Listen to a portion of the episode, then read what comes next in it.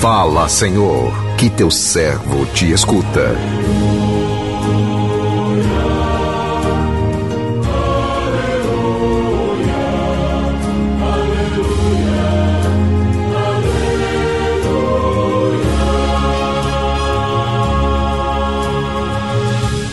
O Senhor esteja convosco, Ele está no meio de nós. Proclamação do Evangelho de Jesus Cristo segundo Lucas.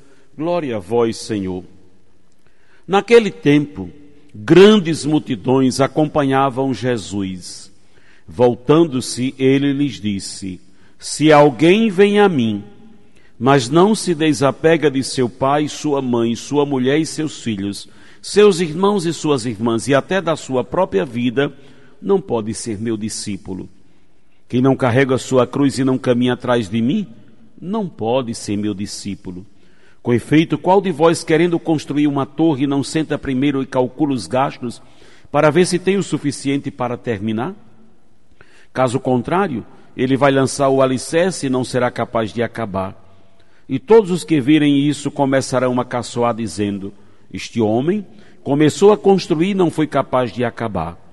Ou ainda qual rei que ao sair para guerrear com outro, não se senta primeiro e examina bem se com dez mil homens poderá enfrentar o outro que marcha contra ele contra vinte mil, com vinte mil? Se ele vê que não pode, enquanto o outro rei está, ainda está longe, envia mensageiros para negociar as condições de paz. Do mesmo modo, portanto, qualquer um de vós, se não renunciar a tudo que tem, não pode ser meu discípulo. Palavra da salvação, glória a vós, Senhor.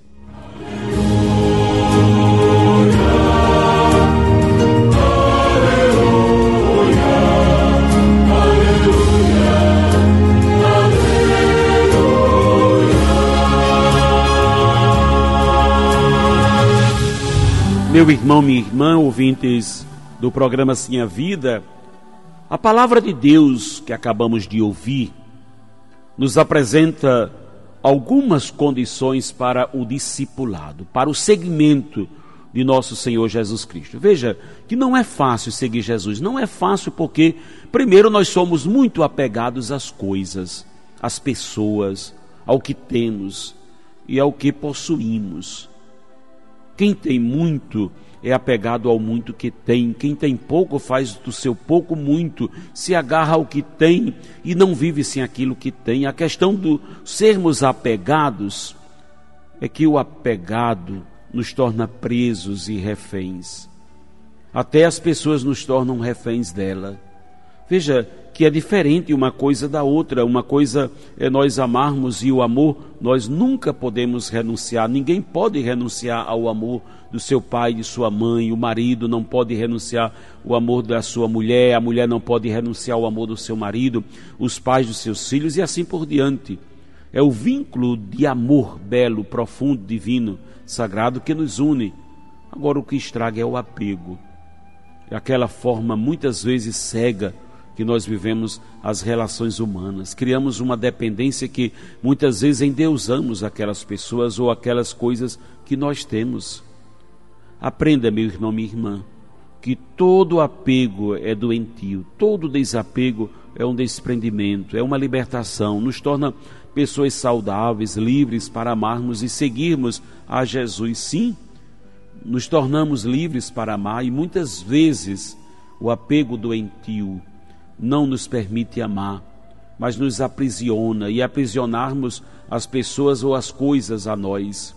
Uma mãe e um pai não criam filhos para si. O amor faz você criar seus filhos para que eles sigam a vida, para que eles, assim como você formou uma família, também possam formar a família deles. Muitas vezes a mãe prende o filho, prende, prende a filha, cria aquela situação de uma dependência doentia onde a pessoa não pode nem seguir o trajeto e o rumo da sua vida. Do mesmo jeito, às vezes, o filho ou a filha cria uma dependência do seu pai, da sua mãe, né? que não amadurece, não consegue andar com as próprias pernas. Temos sempre que cuidar dos nossos, mas não com apego, e sim com muito amor. E para que o amor seja autêntico, é preciso desapego.